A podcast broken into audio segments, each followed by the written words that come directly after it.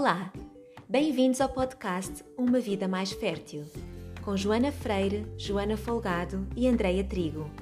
Três mulheres que se juntam para dar voz a um tema, o da infertilidade, que é tantas vezes vivido em silêncio. O podcast onde encontras toda a informação e apoio para viveres uma vida mais fértil. Se queres ficar a par de todas as nossas iniciativas, segue-nos nas nossas redes sociais em Vida Mais Fértil ou no nosso site www.umavidamaisfertil.com. Obrigada por estares aqui conosco. Convosco está Andreia Trigo e hoje vou estar à conversa com Carla Fernandes, nutricionista especialista em saúde da mulher.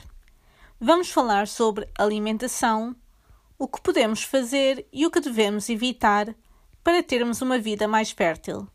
Ouve até ao fim para aprender tudo.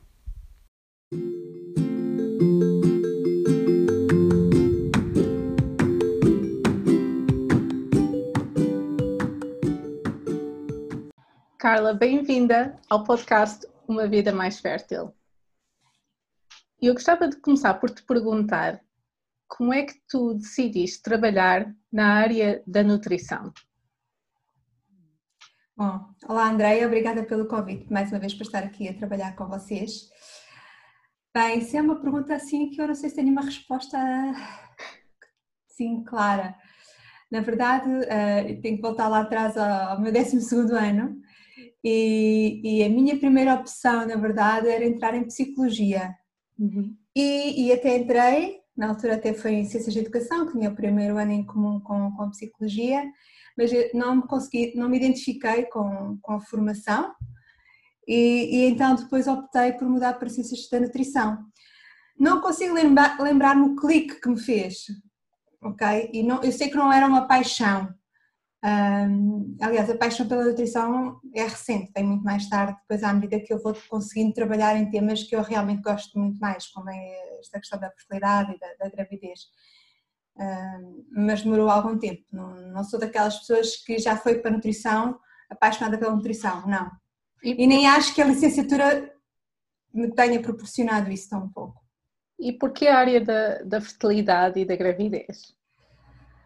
Olha, porque hum, eu gosto muito de trabalhar o universo feminino e de estudar as hormonas femininas, não é? E então quando nós começamos aqui a entrar na, na área do ciclo menstrual e nesta questão de tão particular que é nossa, não é? Uhum. Tão única e com esta visão de, de entender como é que nós somos diferentes todos os dias em termos hormonais e como é que uma coisa tão simples como a alimentação e nosso estilo de vida, simples entre aspas, não é? Mas que no fundo é simples, então, pode ter um impacto tão grande no, nas questões da fertilidade, da gravidez, um, faz com que eu tenha este, este gosto particular de, de, conjugar aqui duas coisas, não é? Que no fundo é este gosto pela mulher e, e, e depois aqui aliar a nutrição a isso e como, como é simples, como, não é, como é simples, eu acho que é simples. Não quer dizer que não hajam casos complicados, não é? Mas, mas de uma forma geral o impacto que a nutrição tem na, na, na saúde feminina é muito grande. Então, é, é, existe uma importância, um peso e uma importância na alimentação que nós temos que ter enquanto mulheres se estamos a tentar engravidar. E é também importante para os homens, calculo, estão a tentar a engravidar.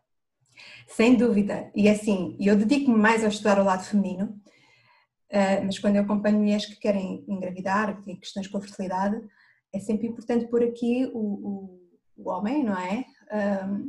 Nesta equação, ok? Porque é de igual para igual. As, as, mulheres não têm mais problemas que os homens, é de igual para igual, anda à volta dos 30%. Então, um, eu hoje falava isso também, e de facto é, é preciso quebrar esse tabu de que de facto questões de fertilidade e dificuldade de engravidar estão só relacionadas com a mulher, porque não é verdade e é um peso muito grande que as mulheres carregam, não é? e de facto tem a ver com esta questão da nutrição, do estilo de vida de, do casal, ok? Ou mesmo que não seja casal, do homem e da mulher que vão gerar aquela vida. E que, que, problemas de fertilidade é que podem acontecer que são provocados por uma nutrição que não é adequada? Bom, eu não posso dizer assim rotular, não é? Que falta disto vai ocasionar isto. O que nós sabemos hoje é que muitas das vezes aquelas questões de infertilidade que surgem de, causa desconhecida, em que não há uma causa evidente, muitas vezes estão ligadas a pequenas alterações uh, nutricionais. Até porque nós temos todos uma herança genética, não é? E temos um código genético que se expressa de determinadas formas e, e, há determinadas variações genéticas que podem comprometer a fertilidade ou que podem fazer com que algum mineral ou alguma vitamina não seja tão bem absorvido.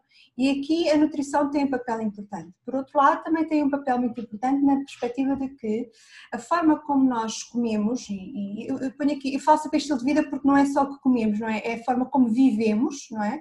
Uhum. Condiciona essa expressão dos nossos genes, que podem influenciar sim a fertilidade influencia já quando nós ainda somos uh, um feto na barriga da nossa mãe, ok? Neste fator transgeracional. Um, e, e, ou seja, afeta como um todo pequenas coisas que podem acontecer. Portanto, a mulher pode, por exemplo, ter uma, um, alguma questão com, com, a ovulação, com a implantação, por exemplo. Um, mesmo, mesmo quando nós falamos aqui do homem, esta questão de da nutrição impacta muito a qualidade do espermatozoide uhum. e muitas das vezes aquelas primeiras, aquelas perdas estacionais muito iniciais podem até ser devido a uma, a, a uma menor qualidade do espermatozoide, okay? ou seja, que acaba por ocorrer fecundação, mas depois a gravidez não é viável, aquele aborto logo no início, e, e muitas vezes também está relacionado com a nutrição do espermatozoide. Não podemos, assim, digamos assim, catalogar, pelo menos assim, uh, falta disto, vai fazer esta doença e tem este rótulo, tem estes critérios, não é dessa forma, mas aquelas, aquela, a, a dificuldade ou, ou,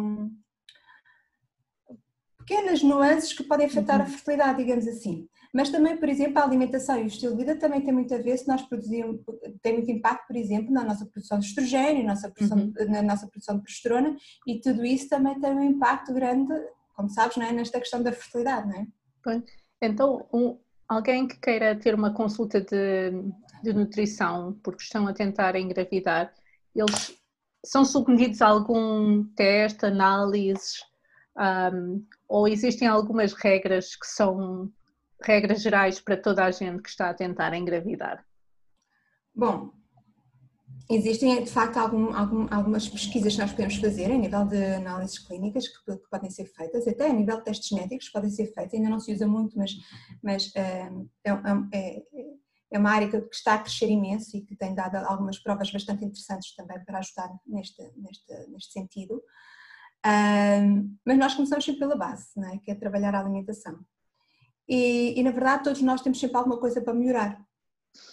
É? E até mesmo às vezes aquelas pessoas que uh, estão a fazer tudo tão perfeito, mas que comem de menos e que isso tem um impacto imenso na, na sua ovulação, na, na, sua tiroide, não é? Ou seja, que até comem sempre tão bem, mas tão, pouco, tão poucas calorias, isso também acaba por ter um impacto. Então, começamos sempre pelo básico, que é de facto melhorar aquilo que há para ser melhorado, perceber os sintomas que a pessoa tem, sintomas físicos que a pessoa tem, queixas gastrointestinais, aquelas questões, por exemplo, da pele, do cabelo, das unhas e, outros sintomas que a pessoa vai relatando que, tem. E vamos adequando a alimentação nesse sentido. Tentamos também sempre potenciar que a alimentação seja o mais natural possível, o mais simples possível, com muitas, muitas verduras, que a qualidade de, de, dos alimentos seja a melhor possível, ok? Para que de facto um, todas, e, e, muito passar esta mensagem, ou seja, se estamos com dificuldade em engravidar, ou mesmo que seja um casal que chega que não está, digamos assim, ainda com o rótulo de infértil, não é? Mas que, que mas que quer engravidar, é importante nós de facto um, direcionarmos para fazer um, um estilo de vida saudável, uma alimentação saudável, com menos toxinas, com muitos nutrientes e que cada refeição seja uma oportunidade para que esse casal se nutra. E existem alguns alimentos que são assim proibidos, que, não, que eles não devem comer de todo? Só aqueles a que são alérgicos ou que têm alguma sensibilidade alimentar. Esta é uma pergunta assim um bocadinho difícil na, na perspectiva, porque eu tenho sempre aquela tendência de, de não ser demasiado rígida Uhum. E várias vezes eu seja, ou seja, quando há certas situações, eu costumo dizer à pessoa que temos que entrar numa bolha, ok? Uhum. E há certas situações em que a, pessoa, a própria pessoa percebe que se calhar tem que entrar uma bolha, que aquela exceção, se calhar nesta altura em que já fez não sei quantos tratamentos de fertilidade e ainda não deu o seu 100%, se calhar é agora como está o 100%. Mas também temos que uhum. saber gerir isso com impacto no stress que isso pode causar, não é? Porque o stress é aqui o grande inimigo. Portanto, então eu não gosto tanto de dizer que é proibido, dependendo da situação, mas obviamente que uh, sabemos que refrigerantes, fast food, comida embalada, um, excesso de café, bebidas alcoólicas, um, isso poderia ir ali para 0, 0.1, pronto. Sinto que para e sobretudo se há problemas, eu acho que a gente tem que apostar sempre em numa boa nutrição. Obviamente que aqui o stress importa muito e se há uma situação de convívio, se há, um, se há uma festa, eu acho que as pessoas têm que ter esse espaço também, não, não vai ser esse dia que vai uh, pôr em causa todo um, um seguimento. Okay? Agora, esse dia não pode ser três vezes por semana, né? muitas das vezes. É tal exceção, tem que ser exceção, não pode ser a regra. Não é? Porque às é. vezes nós, ah, eu só, eu, só, eu, só, eu só ao fim de semana, tipo sexta, sábado e domingo, é que eu, que eu me. Às vezes as pessoas têm estes comentários. Sim. Já é uma regra, já não é uma exceção. A pessoa já está ali bem uma definição de quando é que isso acontece. Pronto, é, um, é uma boa indicação. E se alguém tiver eh, ovários poliquísticos ou endometriose ou situações específicas, se calhar têm de ter ainda mais cuidado com a alimentação. Tem, uh, sim um, sobretudo na SOP, que é o síndrome de ovários poliquísticos, que é, uma, um, é um síndrome metabólico que afeta o metabolismo. Nós sabemos que o estilo de vida é ali um, um, grande potenciador da doença, digamos assim, do síndrome, ou melhorador do síndrome. E, e, de facto o impacto é muito grande. Não é imediato, e às vezes as pessoas procuram ajuda nesse sentido, pensar que é imediato, mas não é, ou seja, demora o seu tempo. Nós temos sempre que pensar num ciclo de, de, de de maturação do, do, do, do, óvulo, não é? Pelo menos pensar em três meses, mas às vezes demora mais tempo até realmente nós conseguimos os ciclos regulares. Mas a alimentação aí, um, ela, ela, ela tem que ser sempre aquilo que eu estava a dizer, uma alimentação mais limpa, uma alimentação antioxidante, uma alimentação em que não há excesso de hidratos de carbono, em que, não, em que praticamente o açúcar é muito esporádico. Isso tem que ser sempre pelos cuidados. Depois nós temos que adequar realmente mais especificamente a determinadas patologias. No caso da SOP, um, há um grande impacto para a maioria das mulheres que têm SOP no, facto de, da glicemia e da insulina, então a alimentação tem que ser um bocadinho pensada nesse sentido, de aumentar muitas fibras nos vegetais, muitos antioxidantes nos vegetais e diminuir a quantidade de hidrato de carbono. Mas atenção, não é ficar sem hidratos de carbono, uhum. ok? É, é, saber escolher bem os bons e mantê-los lá, mas não é fazer um prato de massa por exemplo, cheio de um prato só de massa, só com massa e queijo, ok? Não é essa a abordagem, mas, é uma, mas pode ser um, um prato cheio de verdes, ok? Com, com, com uns fiozinhos de massa ou com, com, com uma batata, isso pode ser, ok? Um, mas, mas de facto na nós temos que controlar assim muito bem esta questão da insulina e então aqui nós temos que olhar bastante para os hidratos de carbono. Mas digo mais uma vez, não é ficar sem hidratos de carbono, porque eu vejo depois muitas vezes a fazerem isso e, e, de facto não é essa a abordagem. Okay? Na endometriose, não sei se, se Sim. Eu, eu, separei porque de facto são, são, são doenças muito diferentes, diferentes. diferentes.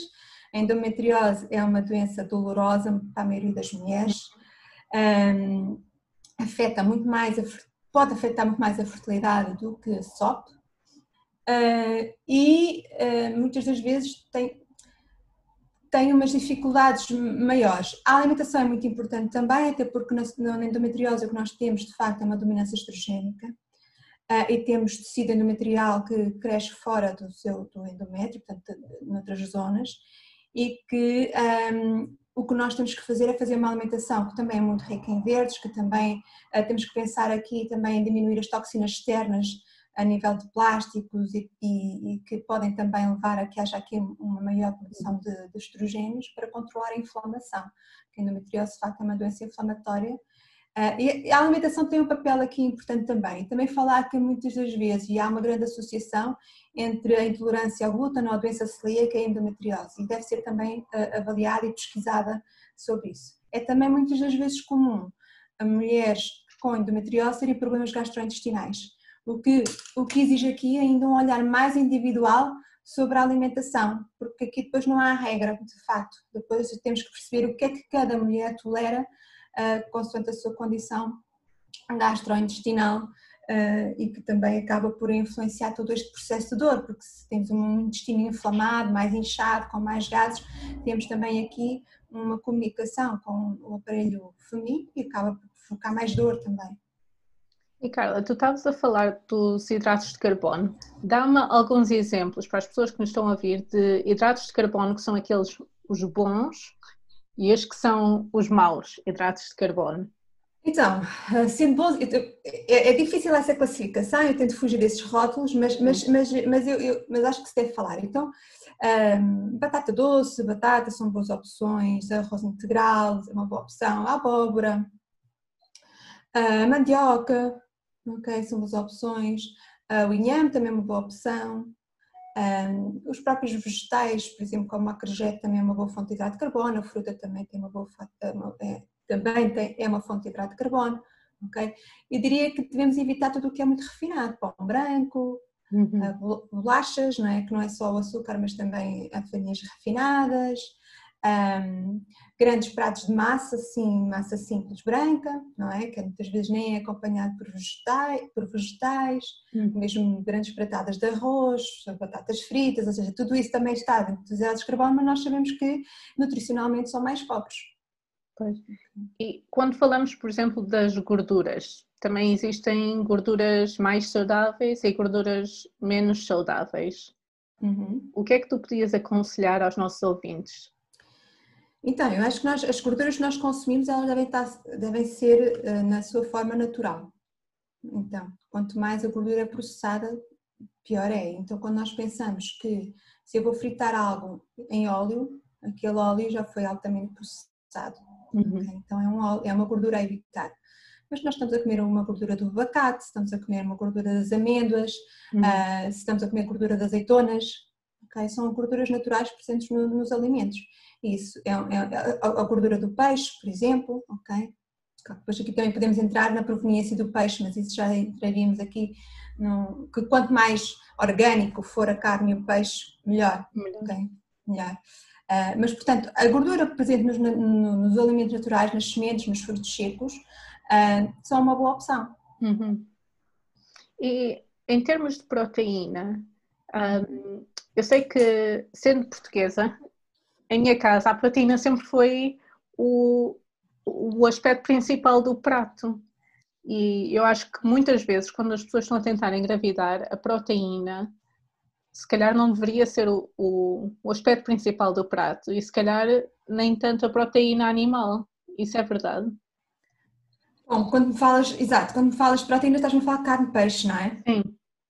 Uh, sim, nós temos tendência a consumir uma grande quantidade de carne e peixe que não, não seria, não seria uhum. necessária.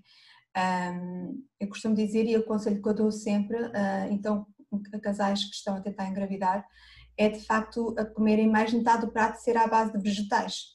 Uhum. Ok? E se nós tivermos essa quantidade de vegetais, nós de facto tiramos, deixamos de colocar o foco na carne e no peixe e vamos.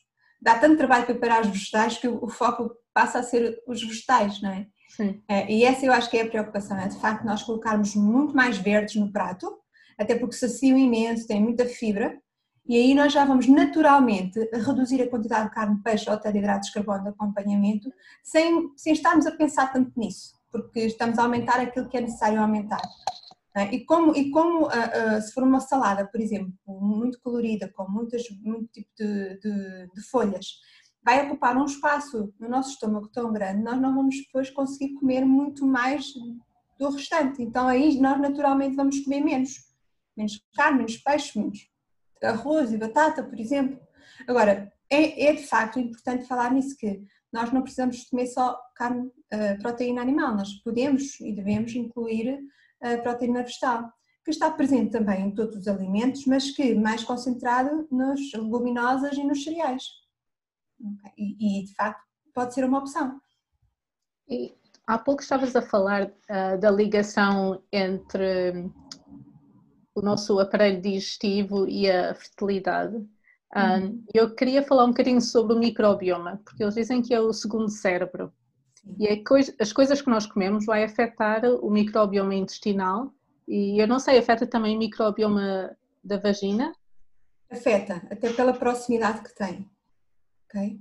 Um, pela proximidade que tem, que nós podemos, por exemplo, numa, na higiene, não fazer o devido cuidado, podemos também nas relações sexuais haver transmissão também de bactérias de um lado para o outro, um, mas por comunicação pode haver isso e é, e é, bastante comum quando uma pessoa tem uma alteração, aquilo que nós chamamos uma disbiose intestinal, uhum. ok?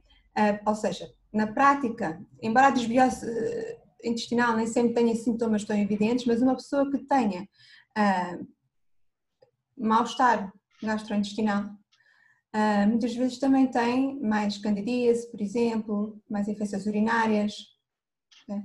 e tem a ver com esta comunicação. E dizer que nós temos um microbioma específico na vagina e temos um microbioma específico no útero e nas trompas, ok? Ou seja, a composição da nossa microbiota ela vai variando.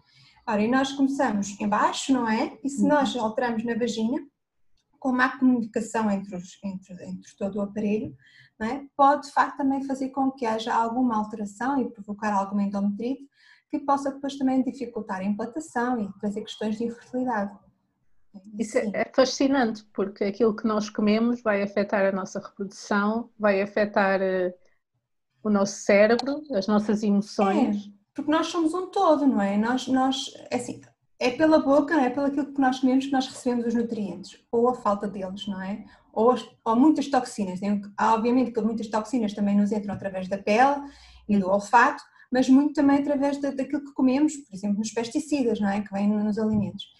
E, um, e o nosso corpo tem, obviamente, tem capacidade de lidar com isso, não é? Nós temos, temos as nossas defesas antioxidantes uh, e, e, temos, uh, digamos assim, células de combate para isso. O que acontece é que nós, no estilo de vida que vivemos hoje em dia, e é por isso que também a infertilidade tem crescido da forma como tem crescido, nós nascemos num ambiente tóxico, digamos, isto pode parecer uhum. um bocadinho cruel dizer isto, não é? Mas num, nascemos numa casa, não é? Que já está repleta de, de toxinas, de, de, perfumes, de, de detergentes para limpar tudo mais e alguma coisa, não é?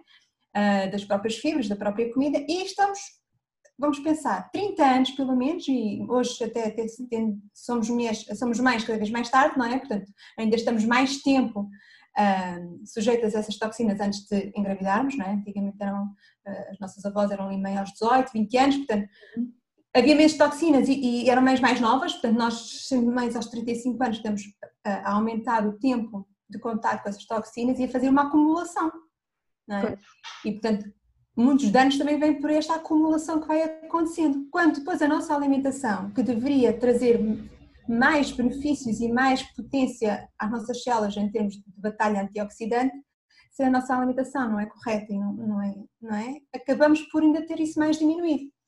E depois os problemas acabam por surgir, não só as questões da fertilidade, mas como outras doenças que cada vez vão surgindo cada vez mais cedo.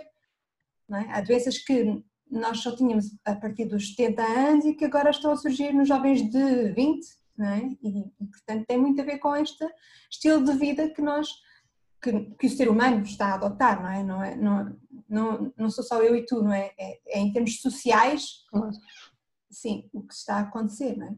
E eh, nós temos este sistema antioxidante natural, mas às vezes, por causa da, da exposição a essas toxinas, o nosso corpo não consegue eliminar um, tudo aquilo que deveria de eliminar e causa esse dano, esse dano celular.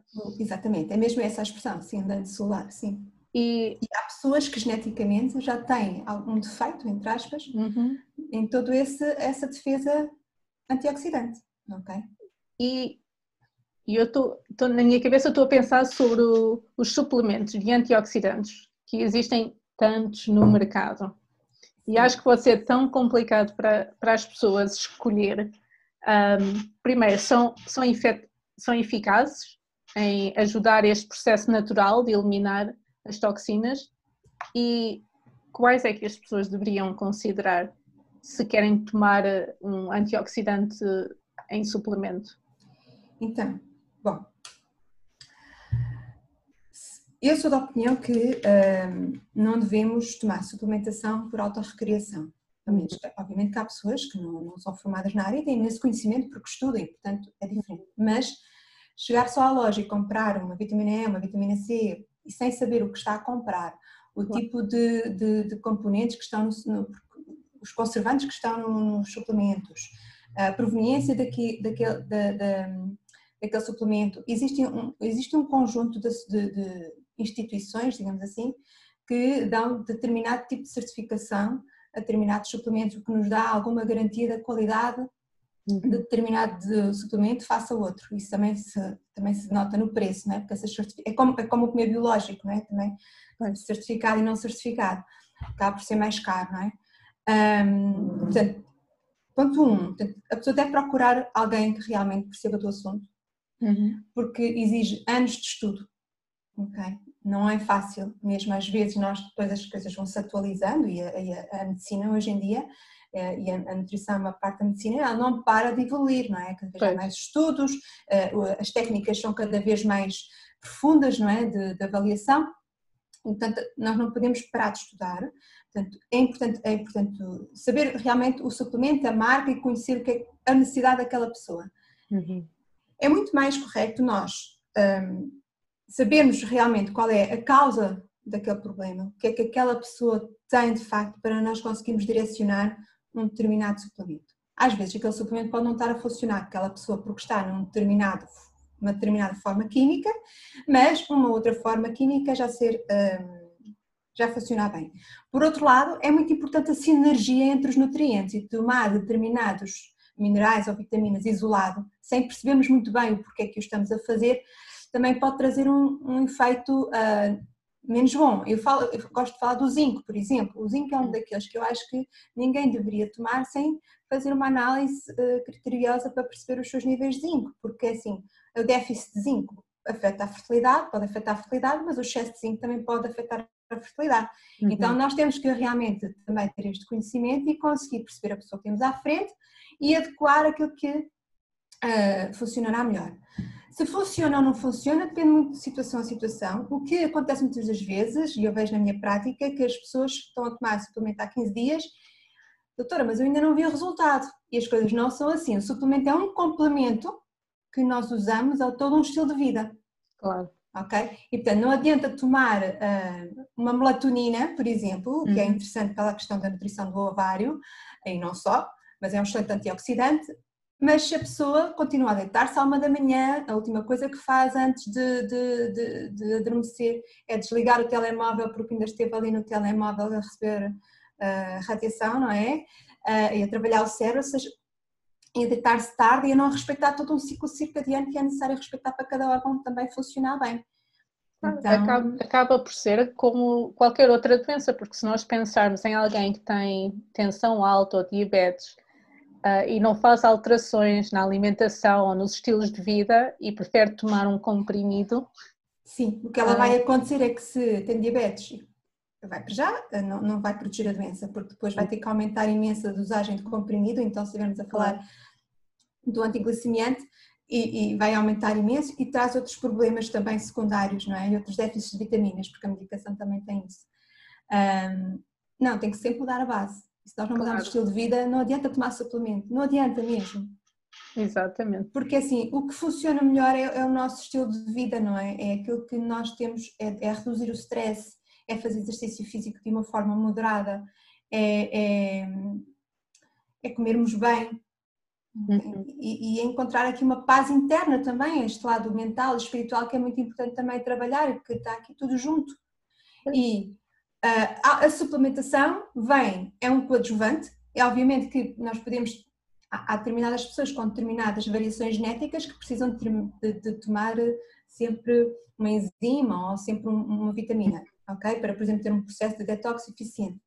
No entanto, não é a maioria das pessoas, não é? E, portanto, é, é, é importante cuidar sempre da base. E isso é uma, é uma mensagem que é mesmo muito importante passar. E um, eu, eu sei que existe um, um tópico que é controverso entre os nutricionistas e, e a comunidade médica, que é a questão do ácido fólico ou do folato. Nós sabemos que toda a gente tem que ter níveis adequados uh, para evitar problemas na, com o feto. E estes problemas acontecem muito cedo na gravidez, numa altura em que muitas mulheres ainda não sabem que estão grávidas, portanto, esta suplementação começa antes, não é? Assim que se pensa tentar engravidar. Qual é que é a tua opinião? As pessoas devem então consumir um suplemento de ácido fólico ou folato? Então, fazer uma correção, que não tem, a, não tem a ver com a divisão nutricionistas comunidade médica, não tem, não. até porque há muitos médicos que de facto prescrevem sobre a forma de folato, uhum. ok? Não vou dizer que é errado prescrever ácido fólico, depende muito. O que nós sabemos é que temos um, existe um polimorfismo que é muito predominante uh, a, nível, a nível mundial, um, que faz com que uh, mulheres, neste caso estamos a falar de mulheres, não consigam fazer uma boa metabolização do ácido uhum. fólico, mas um, porque não entra no ciclo de metilação e, e, portanto essas mulheres precisam de tomar metilfolato. Ora, como não é feita essa análise genética, uhum. é 25% da população, portanto ainda é bastante, como não é feita essa análise genética, é, e o metilfolato é de facto a, a forma como está nos alimentos, é a forma que nós de facto usamos, na minha perspectiva, nós usufruímos melhor de usarmos sobre a forma de metilfolato, porque assim conseguimos, todas as mulheres vão usufruir dessa, dessa, dessa forma. Tanto, e agora, assim, até uh, as clientes de fertilidade que têm tido, a maioria até está a tomar o Inocare por prescrição nas clínicas de fertilidade, e o Inocare, por exemplo, aqui estou a falar de uma marca, mas é, tem sobre a forma de metilfolato, e portanto, uh, eu, eu acho que vamos chegar lá.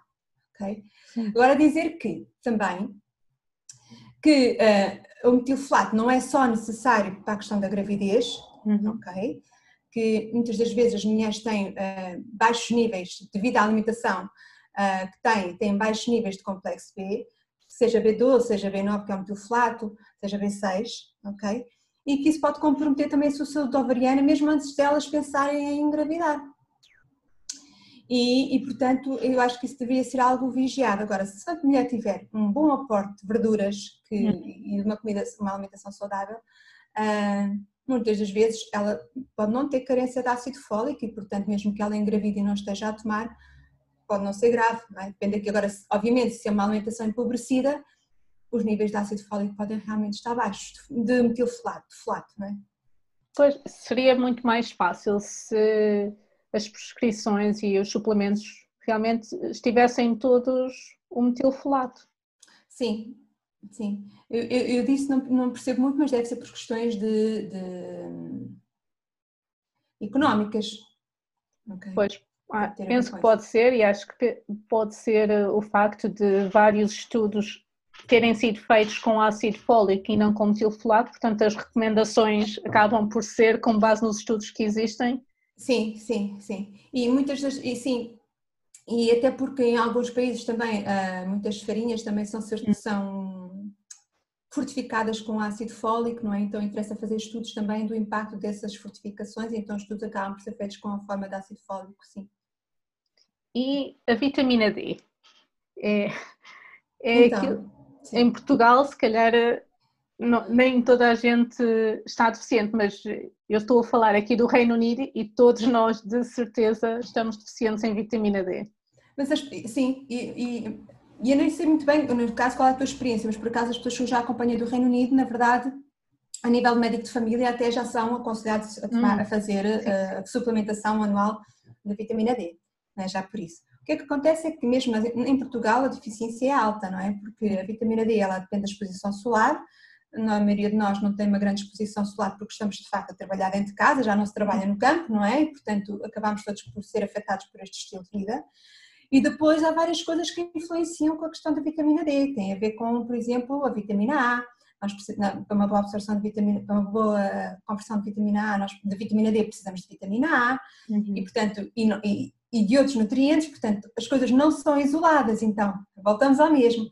Se a alimentação não me fornece a sinergia necessária de nutrientes, eu estou a prejudicar a absorção de outros nutrientes que também vêm da exposição solar, que já está diminuída, e é por isso que às vezes a pessoa até toma um suplemento de vitamina D e também não vê grande resultado. Uhum. às vezes porque as doses também que são dadas são muito baixas, não é? E aquela pessoa precisa de uma concentração maior, mas também porque não mudou todo o seu, o seu estilo de vida. Agora, uh, de facto, uh, muita gente tem níveis baixos de vitamina D, ok? Porque a nossa exposição solar não é muita. Nós temos muito sol, mas tipo, eu estou aqui no escritório, muito sol, o sol está lá fora e nós não estamos lá fora, não é? Então, Uh, não chega. E o sol que a gente tem no verão, de 15 dias de férias, que se vai para o Algarve, por exemplo, não é suficiente para garantir o aporte de um bom nível de vitamina D para o resto do ano. Pois. E um, em termos de doses, uh, penso que já, que já vi doses de 10 microgramas, cápsulas de 10 microgramas, outras têm 25 microgramas. Um, Será, sim. Ex, existe uma dose que todos nós deveríamos fazer de base ou é sempre melhor avaliar o nível para ter a certeza, até porque nós podemos estar a tomar uma dose, mas ter níveis tão baixos que se calhar precisávamos de doses maiores? Sim, eu, eu, eu sou apologista de que a vitamina D é como o zinco, nós temos que avaliar para perceber a, eh, a indicação que deve ser dada. Okay? Que é para nós termos noção da carência que temos e depois podemos daí a três meses voltar a avaliar e perceber se foi eficaz ou não foi eficaz, uhum. se é uhum. necessário aumentar a dose, como é que a pessoa se tem sentido. Uhum. Dizer também que a vitamina D tem também bastante impacto na questão da fertilidade, além de, o nosso, os nossos óvulos têm receptores para a vitamina D, um, o nosso endométrio tem receptores para a vitamina D e é necessário haver vitamina D para correr uma implantação eficiente, uhum. tal como a melatonina. Então, sim, a melatonina é uma hormona, a vitamina D é uma pré-hormona e, portanto, elas fazem toda, fazem toda parte desta nossa a combinação que somos. E para as pessoas que, que nos estão a ouvir, se tu tivesses que dar assim um conselho, elas estão a tentar engravidar há algum tempo, ainda não conseguiram, se calhar já tentaram fazer algumas alterações na alimentação, mas ainda não tiveram nenhuma consulta com, com uma nutricionista. Que conselho é que tu podes dar?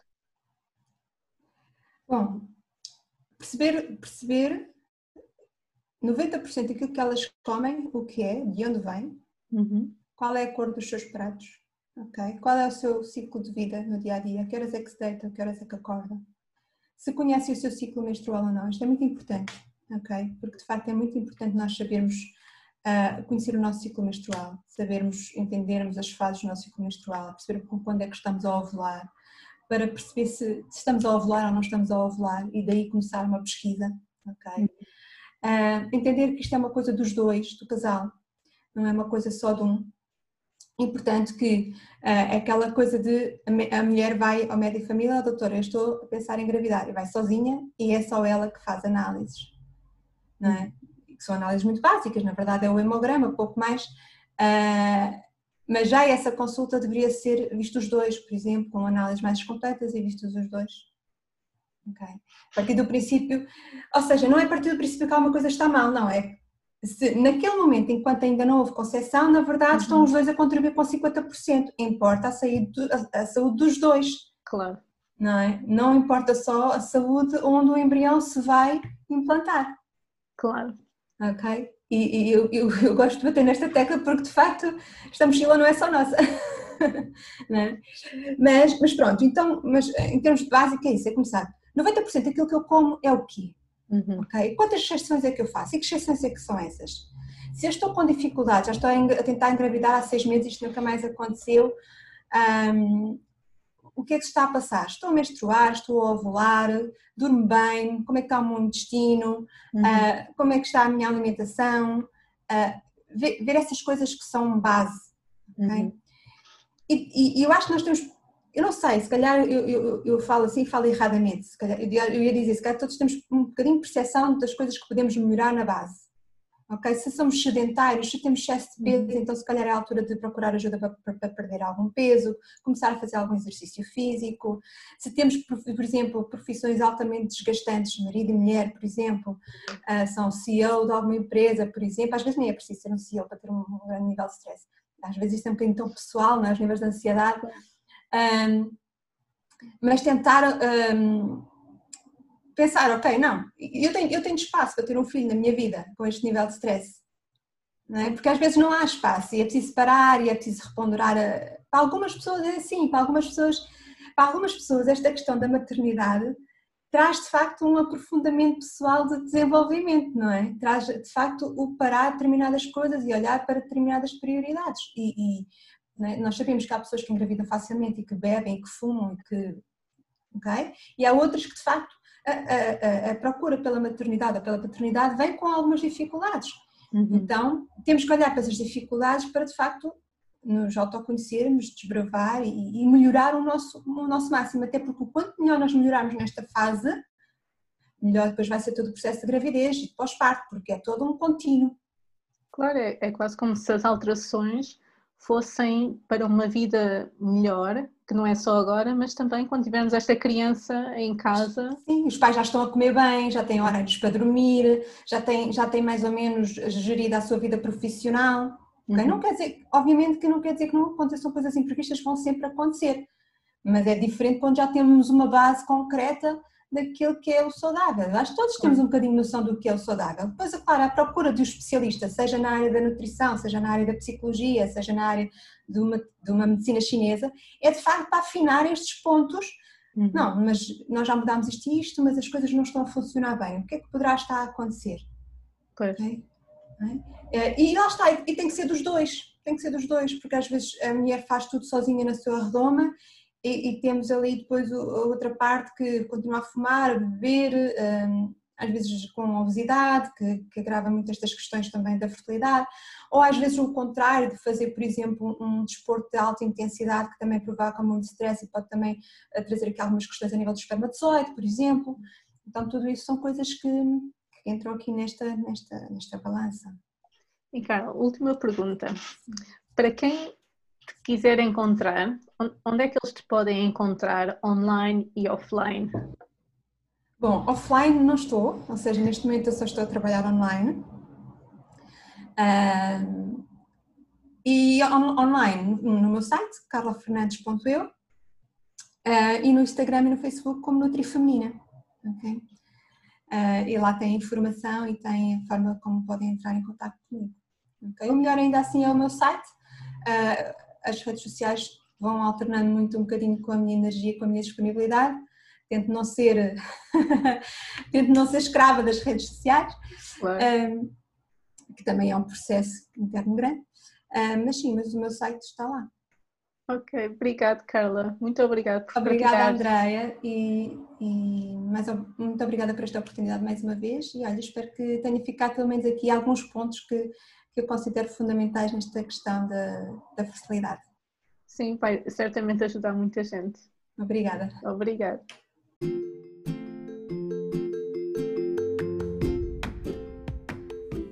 E por hoje é tudo. Obrigada por teres ouvido este episódio. Deixa-nos os teus comentários, sugestões e perguntas. Estamos aqui para te ajudar a viveres uma vida mais fértil. Segue-nos nas nossas redes sociais, em Vida Mais Fértil, e não percas o próximo episódio. Até já! Bye.